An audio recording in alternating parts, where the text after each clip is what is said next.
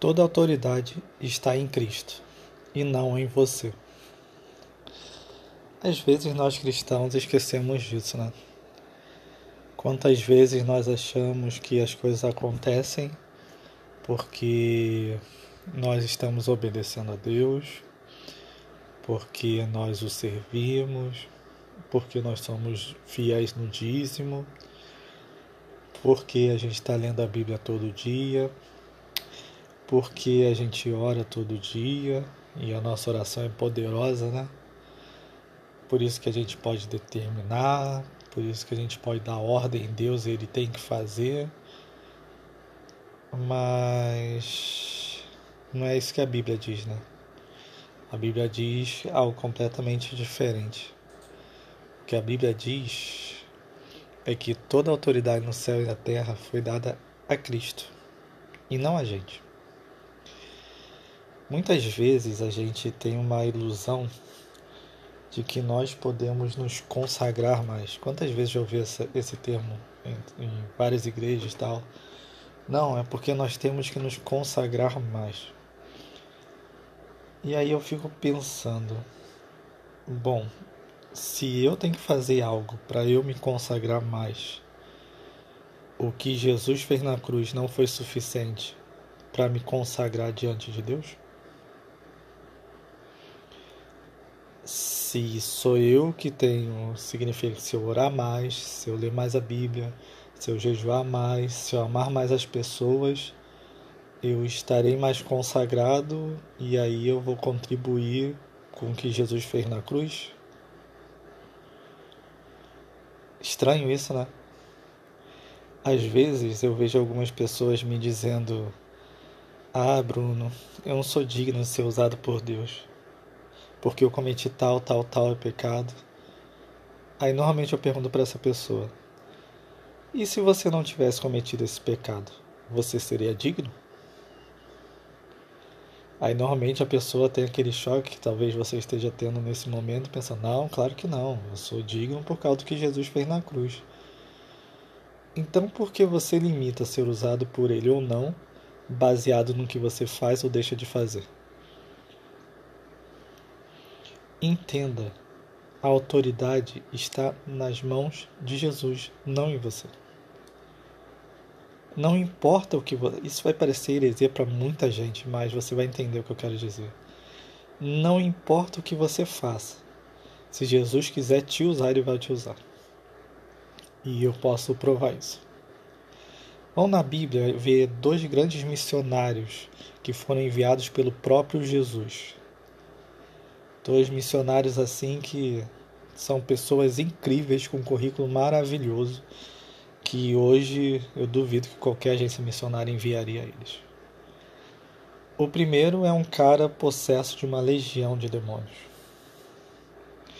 Um cara que agredia as pessoas que, que morava num sepulcro e ele agredia todas as pessoas que passavam lá do, no cemitério onde ele morava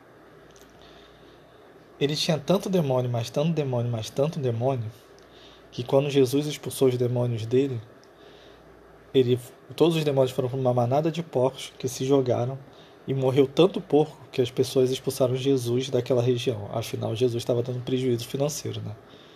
E, enfim, um dia eu falo sobre teologia da prosperidade.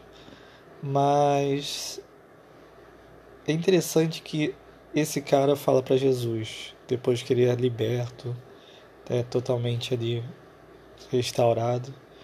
O que, que aconteceria se o endemoniado ganareno vivesse nos nossos dias?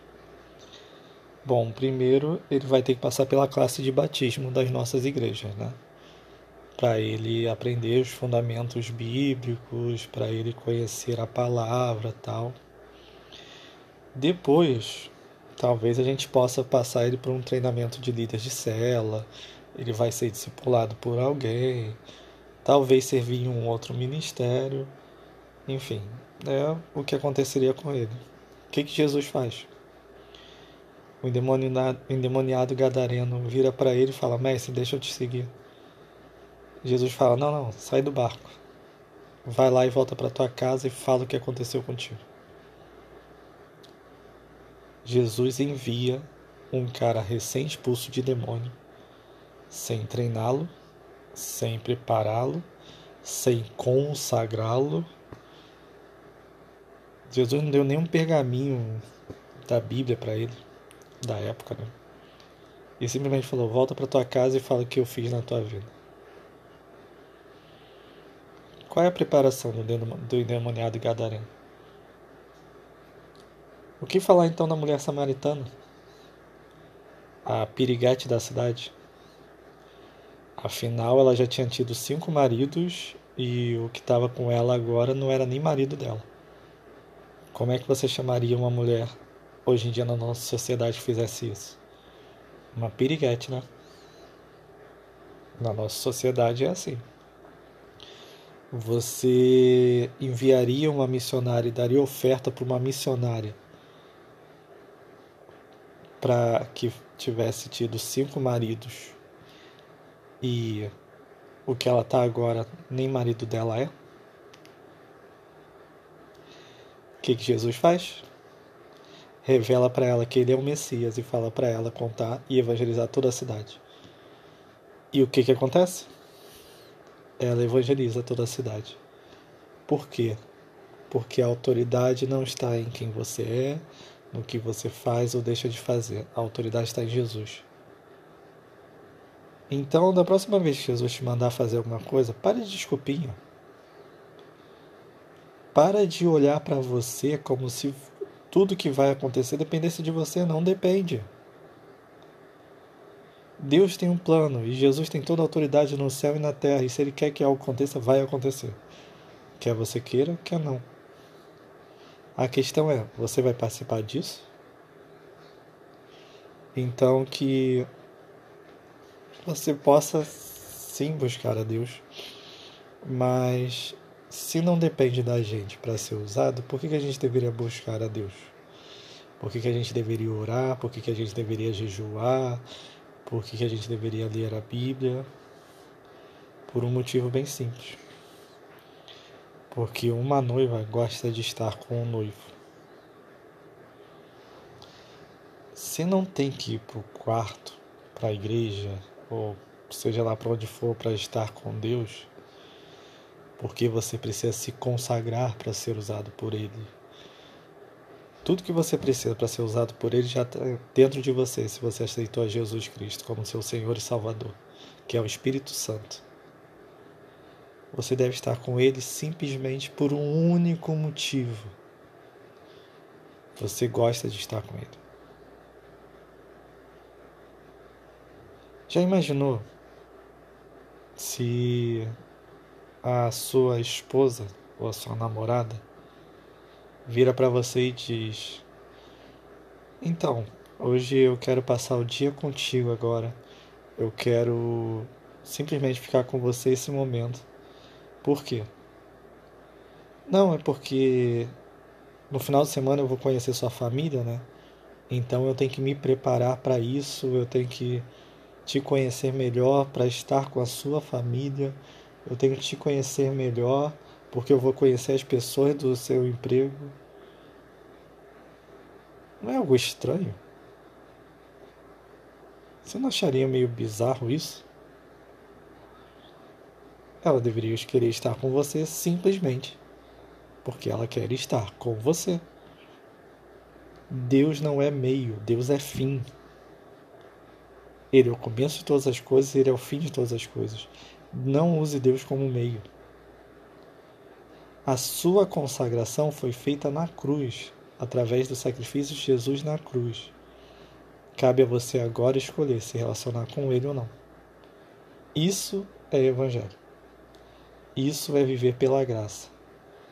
Cuidado com a heresia da meritocracia. Deus não te usa porque você é muito bom. Deus te usa porque Jesus é muito bom. Deus não deixa de te usar porque você é muito mal. Deus é capaz de te usar mesmo você sendo muito mal, porque todos nós somos muito maus. Simplesmente porque Jesus é bom. Isso é Evangelho. Oremos. Senhor meu Deus, eu quero te pedir perdão, Pai, por todas as vezes que nós lemos a Bíblia, que nós oramos, que nós jejuamos, achando que as coisas aconteceriam por causa de nós, por causa da nossa grande consagração, por causa do nosso grande conhecimento bíblico, por causa das boas ações que nós fazemos. Peço perdão, Senhor, pela nossa soberba e pela nossa cegueira espiritual de não conseguir reconhecer que nós somos pecadores e que se dependesse única e exclusivamente de nós, nada aconteceria. Nós não temos poder de transformar a vida de ninguém. Só o Teu Espírito Santo que tem esse poder. Nós não temos o poder de curar ninguém. Só o Teu Espírito Santo que tem esse poder. Nós não temos o poder de salvar ninguém. Só o Teu Espírito Santo é que salva. Então, Senhor, tira essa soberba do nosso coração de achar porque nós fazemos algumas coisinhas para Ti, nós somos muito bons. Tira essa soberba do nosso coração de achar que as coisas vão acontecer por causa do que a gente faz ou deixa de fazer. Mas tira também, Senhor, aquele medo e aquela culpa que alguns têm de achar que não podem ser usados por Ti, porque eles se consideram indignos disso. Mostra para eles, ó Pai, que assim como eu, o Senhor só, só usa quem é indigno eu não sou digno de estar gravando um podcast. Eu não sou digno de estar pregando teu evangelho. Eu não sou digno de ser usado por ti para abençoar ninguém. Mas mesmo assim o Senhor me usa. Como eu creio que está usando nesse momento para abençoar essa pessoa. Por mais que eu seja indigno disso. Obrigado, porque não depende de mim, depende do Senhor. E coloca isso no coração dessa pessoa que ela pare de usar isso como desculpa para não ser usado por ti. Que a cada dia ela possa ser tudo que o Senhor a criou para ser. Não porque ela é boa, mas porque o Senhor é bom. Obrigado, Pai, por nos usar apesar de nós. Muito obrigado. Em nome de Jesus. Amém. Bom, você já sabe, né? Eu sempre termino o podcast aqui dizendo sempre a mesma coisa. Quando terminar de ouvir esse áudio, vai para o quarto. Passa um tempo com Deus. Não porque você tem que se consagrar mais para que Deus possa te usar. Não. Passa tempo com Ele simplesmente porque você gosta de estar com Ele e porque você o ama. Deus não te contratou para ser um empregado. Deus não espera de você perfeição. A única coisa que você ele deseja de você é que você realmente o ame e queira estar com ele.